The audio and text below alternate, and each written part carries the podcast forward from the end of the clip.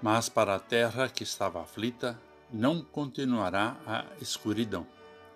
Conforme o livro de Isaías 8, versículo 1.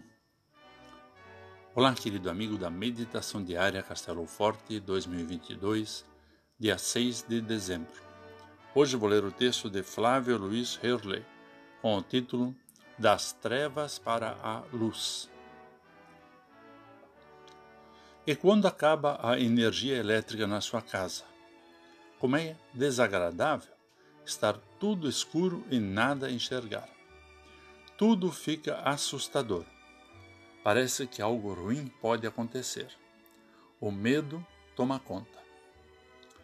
Essa é uma figura da situação do povo de Deus quando as palavras de Isaías foram ditas.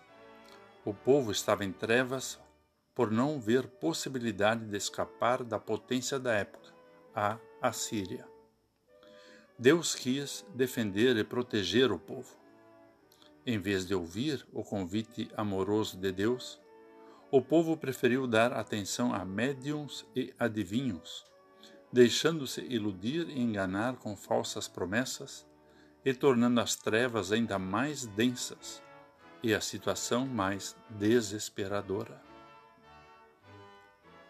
Deus, porém, não desistiu do seu povo querido ao anunciar a luz que o nascimento de Jesus significará. Ele acabará com todas as trevas do pecado e suas consequências. No período de Advento, em que nos preparamos para celebrar o Natal, as luzes servem de lembrança de que Jesus Cristo é a luz do mundo. Ele acaba também com as trevas do medo e da ignorância.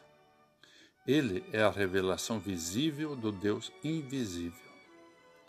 É a palavra viva que fala da vontade amorosa de Deus de salvar o seu povo.